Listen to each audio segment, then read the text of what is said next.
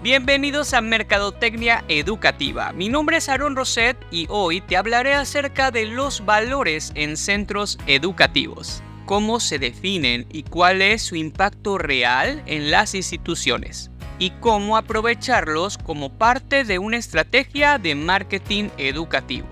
Al establecer un colegio es fundamental ir más allá de la misión y la visión. Necesitamos valores que reflejen ideales para que estos guíen nuestras acciones a lo largo de toda nuestra vida.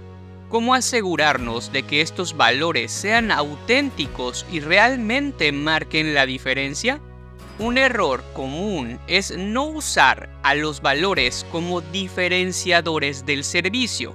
Por ejemplo, si en una ciudad la mayoría de los colegios ofrecen una educación religiosa y ortodoxa, pues valores como el laicismo o la libertad de pensamiento pueden ayudar a un centro a destacar. El uso adecuado de los valores nos ayuda a mostrar qué nos hace diferentes o distintos al resto de colegios. Tenemos que tener cuidado de no caer en el extremo y es elegir valores que son falsos diferenciadores. Por ejemplo, algo que muchos colegios manejan como valor y en realidad no lo es, es la calidad educativa. ¿Y por qué no es un valor? Te preguntarás. Bueno, pues es un requisito básico de un servicio que estás pagando. En realidad, los padres y los estudiantes esperan esto, pues no como un valor agregado, sino como algo obligatorio en función de que se trata de una institución que está dando un servicio educativo, por tanto se espera que este servicio sea de calidad. ¿Te das cuenta? Si el valor es algo inherente al servicio mismo, deja de ser un valor porque no es un extra, es algo obligatorio. Otro error muy frecuente es tener demasiados valores. Cuando una institución tiene una lista muy larga de valores, estos terminan perdiendo significado.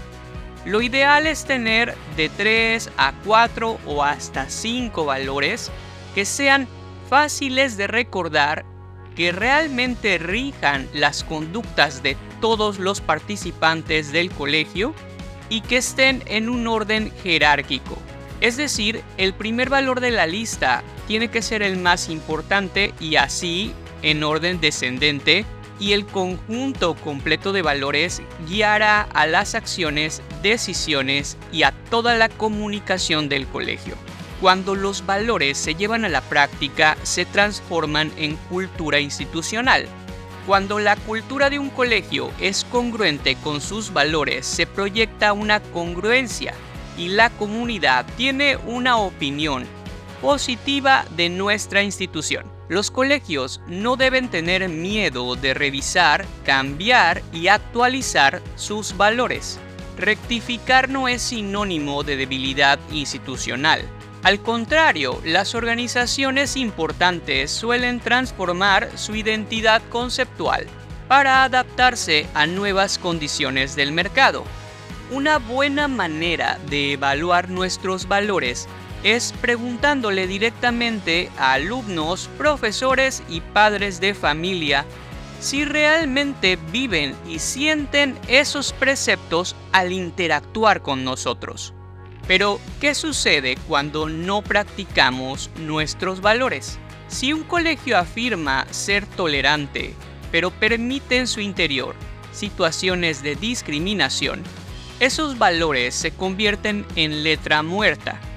Un colegio que ostenta cualidades que no practica terminará desilusionando a su comunidad académica y promoverá opiniones desfavorables que tarde o temprano afectarán en su captación de alumnado.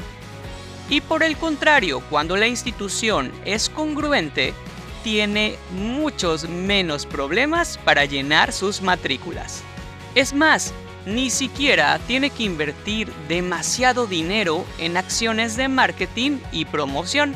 Espero que estos consejos te hayan sido de utilidad y recuerda seguir este podcast para estar al pendiente de cada nuevo episodio.